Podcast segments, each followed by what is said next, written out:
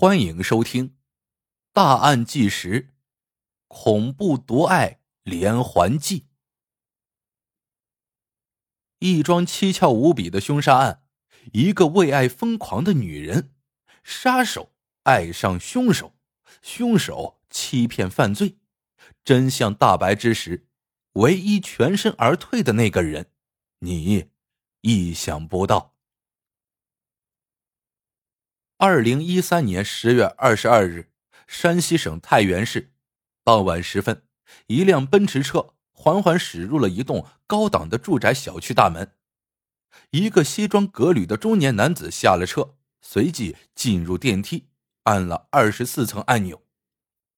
他叫张勇，一家规模不小的私企老板，四十二岁。今天他特意买了礼物。推掉了所有的应酬，下班直接回来。这里不是他的家，不过也可以算是他的第二个家。张勇与妻子离婚后，就和青梅竹马长大的女友王丽丽同居在此。昨天晚上，他似乎犯错了，按照和前妻以及女友的约定，昨天晚上。应该是到女友王丽丽这里休息的，可是因为一些失误，他居然睡到了前妻那边。白天打了一整天女朋友王丽丽的电话，无人接听，想来这回女朋友是生气了，得需要赶紧哄一哄。张勇一边想着待会儿如何赔罪，一边走到了二十四楼的房门口，他掏出钥匙打开了房门。可是，接下来眼前的一幕让张勇惊讶的直接愣住。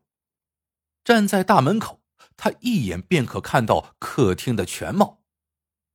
那个躺在地板上一动不动的女人是谁呀？张勇冲进屋里，看清楚了倒在血泊中的人，正是女朋友王丽丽。上身仅穿睡衣，下身赤裸，早已气绝身亡。眼前的这一切，着实吓得张勇不轻。好半天，他才回过神来，哆哆嗦嗦的叫了救护车，又拨打了报警电话。一场迷雾重生的命案侦破即将拉开序幕。接到报警后，太原警方很快赶到了现场。倒在客厅血泊中的女人被证实正是四十岁的王丽丽，她的身上有多处刀伤。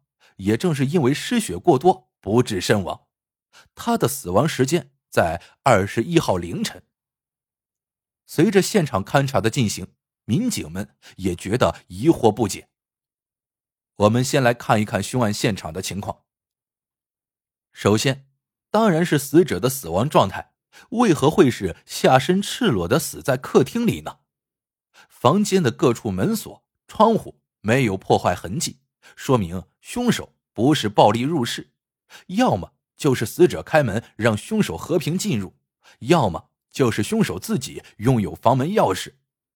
死者衣衫不整的死去，凶手若非是熟人，他为何会穿成这样与他见面呢？其次，现场没有被翻动过的痕迹，死者卧室的床头柜里还有两部手机和金银首饰都完好无损。凶手行凶的目的不是为财。可是，警方又发现死者钱包里的五千元现金不见了。在大门入口处放着一只拖把，上面沾有血迹，看来凶手杀人之后还有时间清理了现场。此人若非心理素质极佳，就是非常肯定家中不可能突然有其他人回家。这一系列的现场细节，给警方描述出的这个嫌疑人既清晰又模糊，有点捉摸不透的感觉。另外，现场还找到两件极其重要的物证：门口放拖把的角落里有一枚新鲜的烟头，在死者的卧室床边发现了一枚男性脚印。烟头、脚印，好家伙！这两样东西似乎都是凶手的标配呀。烟头上自然留存有 DNA 信息的，那么能将此人揪出来吗？没错，锁定烟头，很快可以找出这个曾经在死者家中门口抽烟的男人。这应该不是难事，稍安勿躁，等待警方的消息。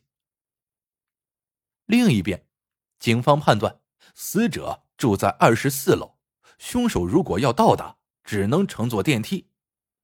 于是，一场全面摸排全小区所有电梯监控视频的行动开始了。然而，花费了大量人力调查之后，警方却没有在监控中发现任何的可疑人行踪。现在看来，这个人非常清楚小区的监控死角，从进入小区开始就已经隐身。这不可能是一次临时起意的意外杀人。也就在这个时候，寻找烟头主人有了新消息，人找到了。这个人完全有能力不被监控拍到，他还非常熟悉这个小区的所有情况。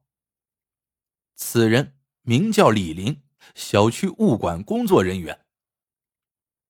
经过调查，李林在案发二十一号当天确实来过王丽丽的家中。